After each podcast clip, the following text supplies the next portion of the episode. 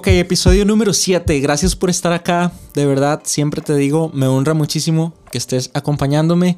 Justo vengo de grabar el episodio número 6 y el 7 responde al 6 porque son complementarios. Así que si no has escuchado el 6, anda, escúchalo y después te venís al 7. El episodio de hoy es la segunda parte básicamente de un tema que inicié eh, acerca de pertenencia e identidad. En el episodio 6 hablamos de cómo eh, en la manera en la que Pablo escribe nos damos cuenta que para Pablo hemos sido librados, hemos sido adquiridos eh, y hemos sido no solo perdonados, redimidos, salvos en la obra de Cristo, sino también liberados de opresión, de esclavitud literalmente interna, pero también externa ya que algunos poderes espirituales, él, los llama tronos, potestades, eh, gobiernos y dominios, estaban con autoridad sobre los seres humanos, sobre este mundo, y la obra de Cristo nos hace ahora pertenecer a un nuevo Señor, pertenecer a Cristo y pertenecer al Padre y ser uno con Él. Así que esto nos lleva al siguiente tema que es demasiado eh, complementario, es, es demasiado relacionado y es el tema de una identidad. ¿Cómo se ve? ¿Cómo se define ahora un ser humano que participa de una nueva creación, que participa de una nueva humanidad, que está siendo una persona nueva, que ahora responde a Dios y un término muy importante que vamos a usar hoy, que ahora tiene una imagen conformada a Cristo. Bueno, de eso se trata este episodio. Así que voy a iniciar leyendo, como siempre. Y otra vez estamos en Efesios, no hemos salido de ahí y la verdad no sé cuánto tiempo más vamos a estar en Efesios. Yo tengo como un año de estar estudiando esta carta y no he podido salir de ahí porque hay más y hay más y hay más. Em, dice Pablo, texto que te leí en el episodio anterior, Efesios 1, 13 y 14. Dice así, y también ustedes, los que han escuchado el mensaje de la verdad, la buena noticia de salvación, al creer en Cristo, han sido sellados con el Espíritu Santo prometido. Ya habíamos hablado esto en el episodio anterior. Ser sellados por el Espíritu Santo prometido eh, tiene que ver con una primicia, con un adelanto de una herencia en la cual vamos a disfrutar a plenitud con Cristo más adelante. Dice que es garantía de nuestra herencia precisamente. En orden a la liberación del pueblo adquirido por Dios, hablamos de cómo en Cristo hemos sido libres de estos poderes que nos esclavizan. Y me voy a quedar con la última frase, que es la que le da sentido a este episodio. Todo esto, dice Pablo, para convertirse en himno de alabanza a su gloria. Y seamos muy sinceros, no entendemos muy bien qué significa eso. ¿Qué, sí, ¿Qué habrá querido decir Pablo al decir convertirse en himno de alabanza a su gloria? Lo que te puedo decir es que suena espectacular, lo que te puedo decir es que suena a algo grandioso, suena a algo precioso también, suena de alguna manera a un tipo de honra, a un tipo de adoración. Y sí, va por ahí, pero podemos descubrir un poco más, puesto que Pablo, después de escribir tres capítulos en Efesios, de mucha teoría, de mucha teología, de mucha revelación, esa es la palabra clave, de Cristo, después escribe tres capítulos complementarios de forma simétrica donde habla acerca de cómo se ve este nuevo ser humano, cómo es convertirse en himno de alabanza a su gloria, qué significa eso en la práctica para nosotros. Así que nuestra vida, eh, te, voy a decir esto primero, nuestra vida refleja la imagen de Dios siempre, puesto que hemos sido, como vas a leer ahorita en, Efesios, hemos sido creados por Él, hemos, hemos sido hechura suya, pero con respecto a esto de ser la imagen, sabemos que hemos perdido los roles y las funciones, o al menos han sido dañadas, han sido distorsionadas a causa del pecado. Acuérdate que en Génesis, en, el jardín de Edén, otra vez, he dicho esto como 300 veces, pero la idea es reiterarlo para que lo podamos entender cada vez más. Dios tenía un templo que era el jardín de Edén, se unía el cielo con la tierra y la imagen de Dios en ese templo eran los seres humanos. ¿Qué significaba eso? No era algo romántico, no era necesariamente como, ay, qué lindos, ellos tienen la forma de, de Dios. No, Puede ser que sí, pero más el texto apunta a roles y funciones. Apunta a que el ser humano iba a ser un sacerdote, o sea, iba a adorar a Dios, iba a representar la justicia de Dios, iba a presentar ofrendas. Tenía un rol de sacerdocio, pero también tenía un rol monárquico. De hecho, Dios le dio la administración de la tierra a los que son de la tierra, a los del polvo, a los seres humanos. Y estos dos roles, estas dos funciones, eventualmente al ejecutarse pretendían que la gloria de Dios fuera llenando la tierra. O sea, que al ellos ser pequeñitos eh, embajadores de Dios, digámoslo así, pudieran mostrar y revelar a la creación precisamente a Dios. Y estos rasgos que son roles, que son funciones, quiero hacer énfasis en eso, se han perdido y el ser humano cada vez está más distante de Dios, cada vez está más lejos de Dios.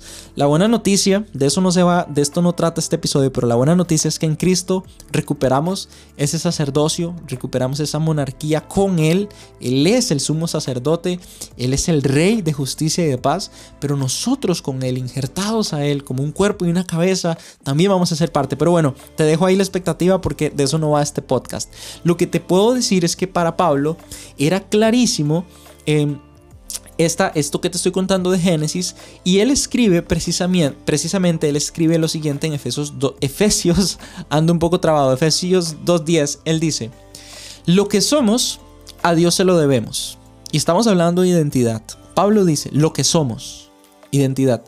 Él nos ha creado por medio de Cristo Jesús para que hagamos negrita esa palabra, hagamos el bien, que Dios mismo nos señaló de antemano como norma de conducta. Hay otra versión de este texto que precisamente dice que somos hechura suya, creados por Dios de antemano para buenas obras, para que anduviésemos en ellas. O sea, la identidad de estas criaturas eh, de Dios, que son los seres humanos, que son hechos por las manos de Dios, que son hechos por Dios mismo, esos rasgos, esas características concretas que van a diferenciar a los seres humanos de otras criaturas, que van a reflejar a Dios, por eso eran la imagen y eso tiene que ver con identidad, tiene que ver con lo que son, que se lo deben a Dios, dice Pablo, pero también con lo que hacen. Y esto es demasiado importante. La identidad no solo está forjada por el ser, sino por el hacer. Y yo sé que muchas veces damos énfasis al ser, ¿verdad? Tenemos esta noción saludable de comportarnos y decir, lo más importante es, es, es, que es lo que vos sos, ¿verdad? No lo que haces. Eso está bien. Pero precisamente en la manera en la que un ser humano renovado, restaurado en Cristo responde es haciendo, a partir de lo que ya es a partir de que es un hijo, una hija de Dios renovada, restaurado, una nueva criatura, entonces corresponde con acciones, puesto que la imagen de Dios en Génesis eran roles y funciones, son acciones. De hecho, Jesús apeló también a las acciones. Una vez te doy el ejemplo nada más de forma concreta. Jesús le dijo a sus discípulos, vean, la forma y la manera en la que ustedes van a ser reconocidos como mis discípulos es por cómo se amen. Una acción, amar. Él de hecho dijo, ama a tu prójimo como a ti mismo. Significa, ¿verdad? Que Jesús dijo, no es por cuánta teología tengan, no se trata de, de, que tantos dones tengan, de que tantos instrumentos de música puedan tocar o que tantas capacidades tengan, no, se trata de cómo se amen. Eventualmente las demás también son acciones, pero quiere decir que una manera de reconocer, o sea, de identificar, que es de lo que va este episodio, a los discípulos de Jesús, eventualmente los que se convierten en hijos de Dios y son parte de esta familia, es por cómo ejecutan por cómo aman. Y la palabra amor definitivamente va a ser clave, clave en la, en la carta que Pablo escribe en Efesios. Entonces, de hecho, a partir de ese amor y de esa identidad que Jesús mismo le dijo a sus discípulos, Pablo escribe tres capítulos que son el 4, 5 y 6 y él empieza a hacer una lista extensa mientras va escribiendo acerca de cómo se ve este nuevo ser humano, cómo se identifica un ser humano que responde al Padre en una nueva creación. Así que voy a leerte primero Efesios capítulo 3, versículos 14 y 16. Y lo que voy a hacer eh, primero es establecer el fundamento de esta identidad y después voy a comentar esa lista que te dije de Pablo. Así que el fundamento es este, ya lo vamos a descubrir. Dice Pablo, por todo lo cual me pongo de rodillas ante el Padre, origen de toda paternidad, tanto en el cielo como en la tierra. Ojo, siempre el cielo y la tierra, los dos espacios reunidos en Cristo. Y le pido que, esta es la oración de Pablo, conforme a la riqueza de su gloria, su espíritu los llene de fuerza y de energía hasta lo más íntimo del ser. O sea, si estuviéramos en 2022 en Cardio Podcast, Daniel hubiera dicho en el corazón. Precisamente Pablo dice, le pido al Espíritu que los llene de fuerza y de energía lo más íntimo, en ese centro de control. Y ojo que importante, porque en el 17 dice, que Cristo habite por medio de la fe en el centro de la vida de ustedes. ¿Ven? No estaba tan perdido con Cardio Podcast. Precisamente Pablo dice que Cristo habite en ese corazón, en ese centro, y que cada vez sea menos el yo el que tenga eh, control de ese centro y cada vez sea más Cristo. Y termina diciendo, para que el amor les sirva de cimiento y de raíz Justo lo que Jesús le decía a sus discípulos es por la manera en la que ustedes se amen, en la que la gente los va a reconocer. O sea, Pablo se arrodilla y pide por los creyentes y le dice a Dios que el Espíritu Santo llene en el corazón, en lo más íntimo del ser, a los creyentes. Que Cristo mismo habite, viva ahí en nosotros, que sea eh, quien llene nuestro centro y que de esta manera, ¿verdad? Se establezca el amor como un fundamento, como un cimiento para nosotros. O sea, en otras palabras, esto inicia con Cristo. Y Él es el autor, dice Hebreos, y el consumador, y el consumador de nuestra fe. De, precisamente eh, en cardio, ¿verdad? Te he dicho muchas veces, pensamos que nosotros nos referimos como el corazón, no a ese órgano exactamente de, nuestro cuerpo, sino a un centro interno, un lugar muy real desde donde nosotros estamos controlando y tenemos eh, estamos conduciendo nuestra vida. Bueno, Pablo dice, lo mejor, lo que quiero pedir, lo mejor que puedo pedirle a Dios por ustedes es que sean llenos del Espíritu en fuerza y energía para que Cristo habite en ustedes, o sea, que Él se posicione en ese lugar, en ese centro, y que sea el amor lo que ahora vaya a dirigir todo este cuerpo. Así que participar de, una nueva creación, identificarse como hijo de Dios, tiene que ver con morir, en primer lugar, a, llevar ese control, a llevar ese centro y entregárselo a Cristo. En la nueva humanidad, en la nueva humanidad, hoy ando terrible con las palabras, perdón, ando de trabalenguas. En la nueva humanidad es Cristo quien está gobernando en tu vida. Ya no buscas lo tuyo, ahora buscas lo de Cristo. Y eso forja tu imagen. Eso forja tu identidad.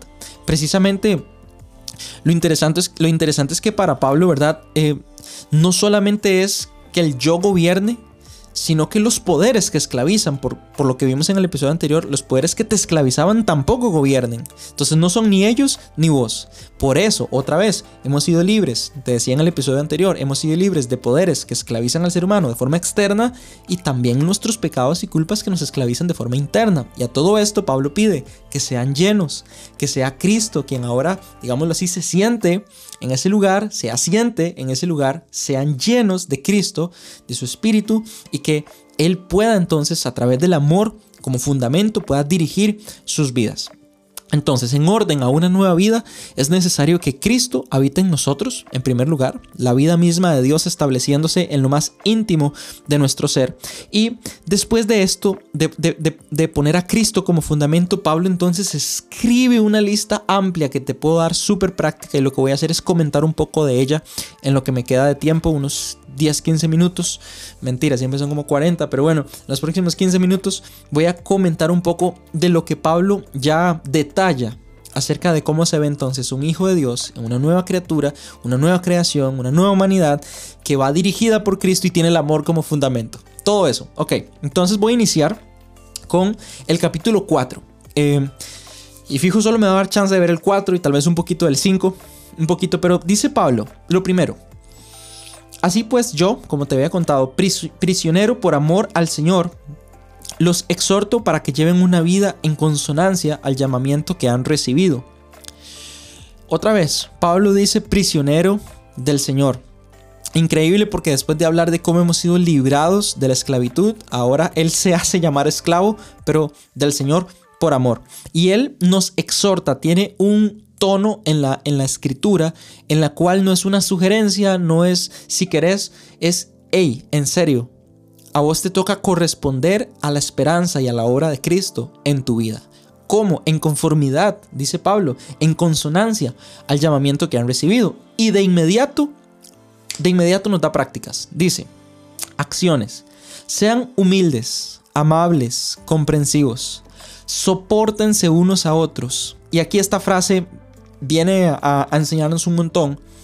No ahorren esfuerzos para consolidar con ataduras de paz la unidad, que es fruto del Espíritu.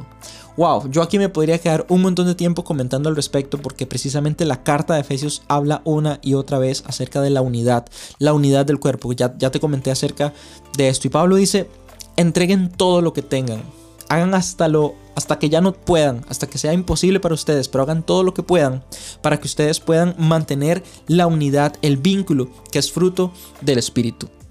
Dame un segundo acá. Ahora sí, si estás en YouTube estás viendo que estoy desconectando la cámara y si estás en Spotify o Apple Podcast siento la pequeña interrupción. Entonces, dice Pablo, continuamos sin, sin distraernos demasiado. Dice Pablo que la unidad caracteriza a la nueva humanidad. Y hacer esfuerzos para mantener esa unidad caracteriza a la nueva humanidad. La humildad caracteriza a estos hijos de Dios. La amabilidad, la comprensión, el soportarse los unos a los otros. Más adelante, eh, en el versículo 12 y 13, Pablo habla acerca de la ayuda del Espíritu Santo para nosotros para lograr esto. Pablo dice precisamente lo siguiente. El Espíritu Santo capacita a los creyentes para que desempeñen su ministerio y construyan el cuerpo de Cristo, o sea, esta nueva humanidad, hasta que todos alcancemos la unidad propia de la fe y del conocimiento del Hijo de Dios, hasta que seamos personas cabales, hasta que alcancemos en madurez y plenitud la talla de Cristo. Este texto es impresionante porque Pablo básicamente nos está diciendo, esto no ocurre de la noche a la mañana, hay un proceso en el cual ustedes se van a forjar a la imagen de Cristo, o sea, su identidad poco a poco, vamos a decirlo en estos términos, se va a nutrir de Cristo mismo hasta que sean personas cabales. Lo que quiere decir eso es hasta que se complete la obra, hasta que Cristo mismo sea forjado completamente en ustedes, hasta que alcancemos la estatura, dice otra versión, de Cristo. En la en, la, en la visión también otra vez que tiene Pablo, la cosmovisión de, de esto, Pablo precisamente piensa que nosotros somos ahora un nuevo templo que estamos construyéndonos y no difiere de hecho con lo que dicen otros como Pedro, que él dice ustedes son piedras vivas que van construyendo un templo. Y para Pablo, porque también te lo vas a encontrar en Corintios, en 1 Corintios 12 y después en el 13 remata con la historia, no la historia, perdón, con el tema del amor, pero en Corintios 12 y aquí en Efesios, Pablo dice ustedes son como como integrantes de un cuerpo, ¿verdad? Como miembros diferentes de un solo cuerpo. Y él piensa que es el Espíritu Santo el que los capacita para que se consolide ese cuerpo, para que se construya ese templo precisamente que busca la unidad. O sea, todos nosotros somos ese nuevo templo. De pronto está la idea que en nosotros eh, habita el Espíritu Santo, entonces yo soy un templo. Sí, pero la visión bíblica acerca de la iglesia es más corporativa que individual. O sea, sí, vos sos el templo, puesto que sos parte del templo. Eso es lo que quiero decir. Sos un ladrillo, por, decirlo de alguna manera, de esa edificación. Bueno, precisamente para Pablo, otra característica que estamos comentando ahora que identifica a esta nueva humanidad es que conforma un cuerpo, un templo en el cual Jesucristo mismo es capaz de habitar. Entonces, ya tenemos, por un lado, sean humildes, sean amables, comprensivos, soportense, busquen la unidad. ¿Por qué? Porque ustedes son un cuerpo, en el Espíritu Santo los está capacitando para que ustedes lleguen a la estatura de Cristo y sean ese templo en el cual Cristo pueda habitar. Por supuesto, nuestro ideal, nuestra meta es Cristo. Él, él es a quien seguimos ahora, Él es nuestra imagen conformándose a nosotros. Ahora, en este proceso, mientras participamos de conformar esta nueva humanidad y esta nueva creación, hay unos rasgos muy importantes también que no solo son de de las acciones que tomamos, como te decía ahora, de los verbos que tenemos que tomar nosotros, sino que también tienen que ver con nuestra mente y también tienen que ver con nuestros pensamientos. Y Pablo escribe al respecto en Efesios 4, 14 y 15 dice, dejemos pues de ser niños zarandeados por las olas y arrastrados a la deriva por cualquier doctrina seductora. Y dice, a merced de esa gente maestra en las artimañas del error. O sea que hay gente engañándonos, hay gente que quiere engañar y Pablo dice, no sean como niños, que cualquier cosa que se les dice se la creen y es fácil engañarlos. Dice, vivamos en cambio con autenticidad en el amor y esforcémonos por crecer en todo, puesta la mira en aquel que es la cabeza, que dice que es Cristo. O sea, nuevamente Cristo determina nuestra identidad, pero esta vez Pablo, ¿verdad? Está a punto de hablar de algo más que la conducta. No solamente se refiere a nuestras acciones que sí nos van a identificar, amarnos, ser humildes, ser amables, soportarse, mantener la unidad, sí. Pero ahora Pablo va también a abrir una, una puerta y va a poner otro color en la paleta y va a decir, eh, no sean débiles en sus mentes, asegúrense de vivir eh, en autenticidad en el amor. Precisamente unos versículos después, Pablo dice esto, hablando de este tema no se comporten más como los paganos, o sea, los que, los que no han creído la doctrina de Cristo, dejándose llevar por criterios sin consistencia. Ellos tienen la inteligencia embotada y viven lejos de Dios, porque son ignorantes y duros de corazón.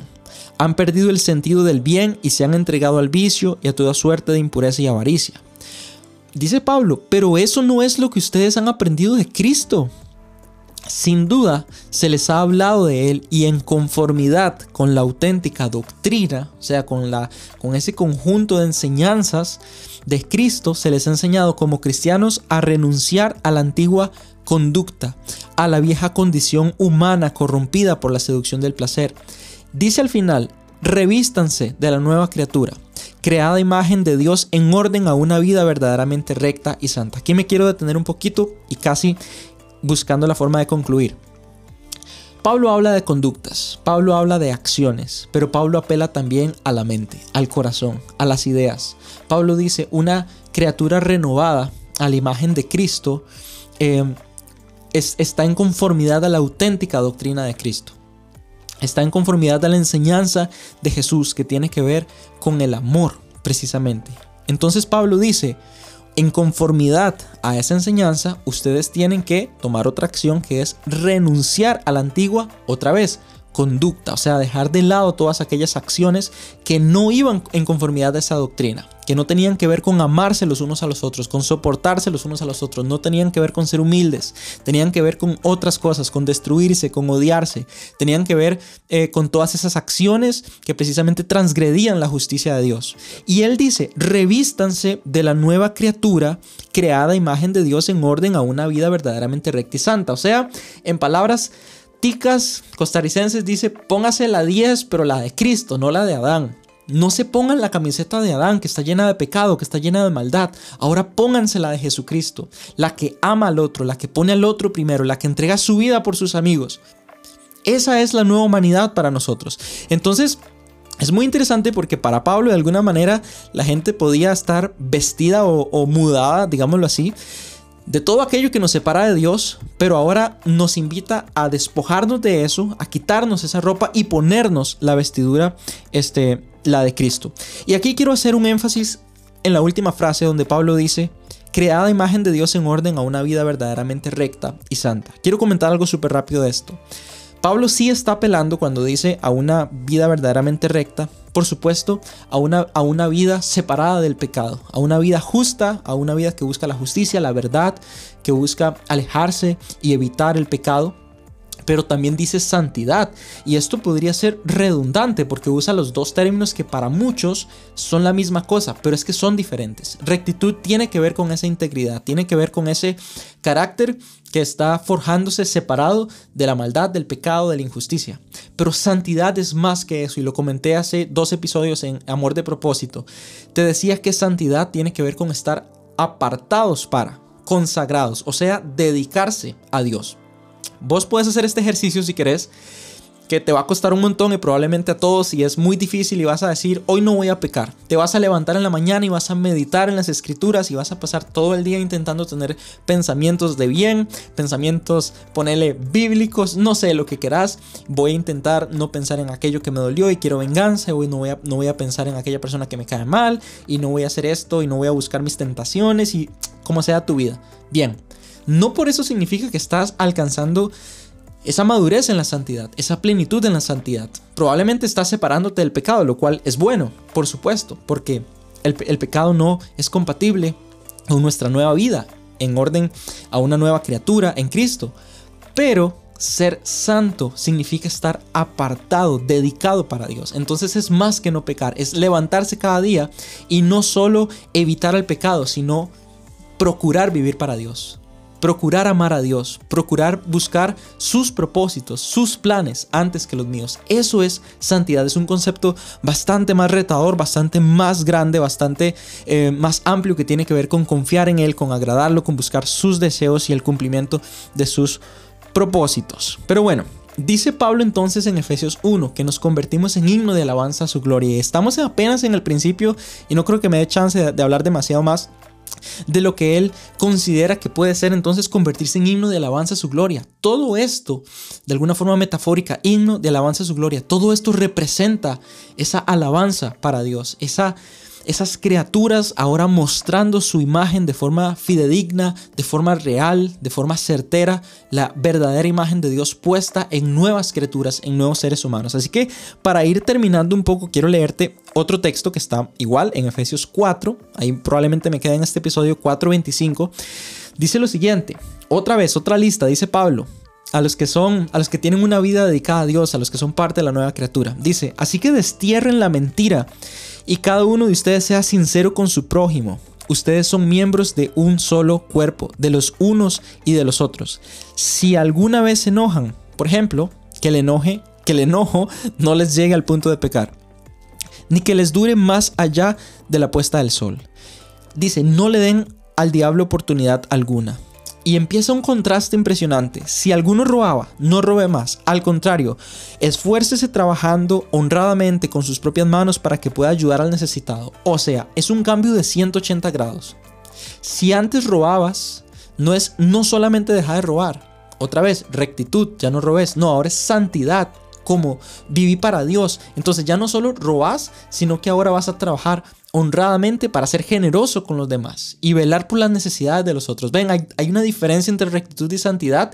Una tiene un propósito, una apunta a Dios y a vivir para Él y la otra es mantenernos, ¿verdad? Eh, en, evasión y, de verdad eh, no y procurar no estar en las, en las garras, como, como decimos a veces de forma muy religiosa, del pecado. Entonces, Pablo sigue eh, hablando un poco de esto y, da varios ejemplos diferentes. Él le dice eso al que robaba, pero después dice al que usa las palabras y le dice, no empleen palabras groseras, o sea, a todos, puesto que todos hablamos. Y dice, usen un lenguaje útil, constructivo y oportuno, capaz de hacer el bien a los que escuchan. O sea, hay una noticia para todos nosotros hoy en este, en este mini pedacito de, de Efesios.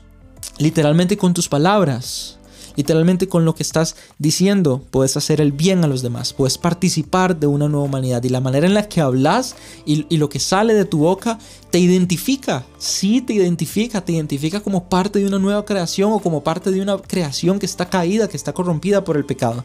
Sigue diciendo Pablo, no causen tristeza al Espíritu Santo que está en ustedes como un sello, otra vez lo que habíamos hablado en el episodio anterior, que los distinguirá en el día de la liberación. Y dice, no tengan rencores, no haya ira, no hayan voces destempladas, no hayan injurias o cualquier suerte de maldad. Destierren todo eso. Pablo inició este versículo con, el mismo verbo. Así que destierren la mentira. Y ahora dice, destierren toda la maldad.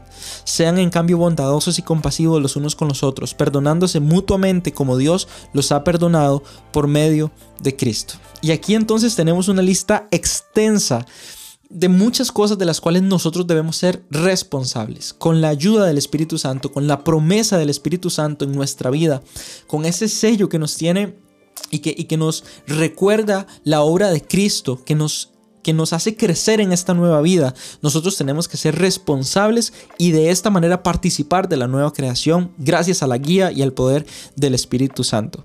Más adelante Pablo continúa y, hay mucho más para hablar. Después en, en el capítulo 5 y en el capítulo 6 va a mencionar unas ideas muy poderosas, va a hablarle a los esposos, va a hablarle a los hijos y a los padres, va a hablarle a la, a la iglesia, al cuerpo de Cristo, de cómo eh, también revestirse, digamos, con la armadura de, de Cristo, que eventualmente, ¿verdad? Es una metáfora, una figura de la armadura romana.